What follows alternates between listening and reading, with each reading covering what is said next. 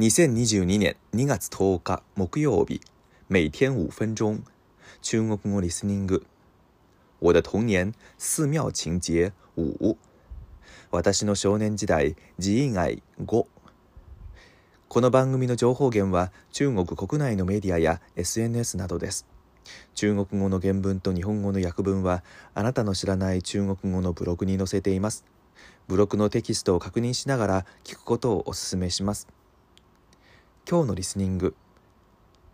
大家好。上一次我聊到了中国普通寺庙上午的时间安排，因为早上起床和吃饭很早，所以一般的寺院会在上午十点半吃午饭。吃完饭后会有一个较长的休息，然后在大约一点半左右开始下午的工作。因为下午一般情况下，大约三点至三点半左右就会进行晚功课，而功课是寺庙当中每一天绝对不可或缺的部分，不能因为任何理由而不做。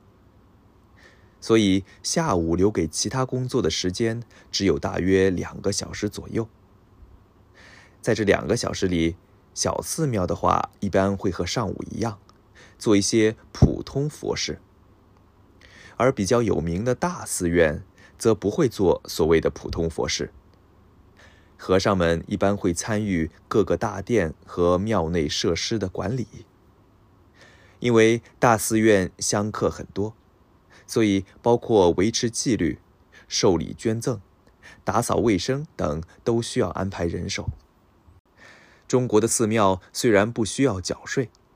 但是反过来也得不到政府的补贴，也就是说，寺庙本身需要自己赚取运营所需的所有资金，包括和尚们的工资、寺院的维护费用等。这个运营资金对于有名的大寺院来说很轻松，因为大寺院除了香火旺盛之外，往往会有很多有钱人进行大笔的捐赠和赞助。不缺钱，而小寺庙就不一样了。在没有大笔捐赠的情况下，小寺庙赚钱的主要方法就是普通佛事。香客付钱让和尚们帮你在庙里做佛事，进行各种你所需要的祈祷。这就是为什么小寺庙不仅在上午，而且在下午仅有的时间里也要做法事的原因。也是为什么大寺庙不做普通佛事的理由。所以，小寺庙里的和尚要比大寺庙里的和尚要辛苦，但是大寺庙里的和尚却往往工资要高。三点半左右开始的晚功课，持续约一个小时之后，到了四点半，寺庙开始进入晚餐时间。吃完晚饭之后，小寺庙会安排一些给往生的普通佛事。所谓的往生，就是给那些已经去世的人做佛事，包括鬼、阴魂等阴曹地府里的人。比如蒙山、堰口就是这一类的佛事。如果没有特殊安排，就进入休息时间。毕竟每天起得都很早嘛。顺便说一下，一天所有的佛事结束叫做回向。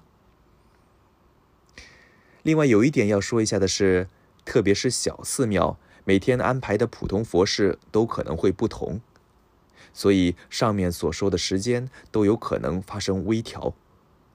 比如早上佛事多的话，吃饭时间就略微后调；下午佛事多的话，晚功课就改在晚饭之后做。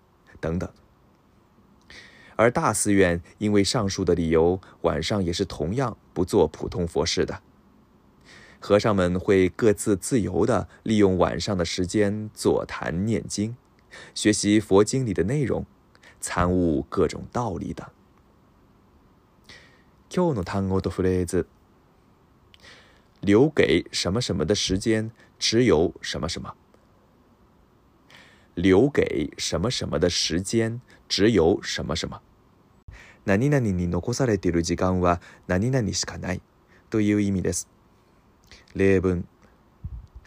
我看了一眼手表，已经三点半了，留给我的时间只有三十分钟了。可是阅读还有三篇文章，作文也还没有写，这该怎么办？我看了一眼手表，已经三点半了，留给我的时间只有三十分钟了。可是阅读还有三篇文章，作文也还没有写，这该怎么办？雅各布，時計を見た。もう三時半だ。自分に残されている時間は三十分しかない。なのに読解問題であと三つも文章が残っているし、作文もまだ書いていない。どうしよう。以上です。良い一日を。祝大家每天过得快乐。再见。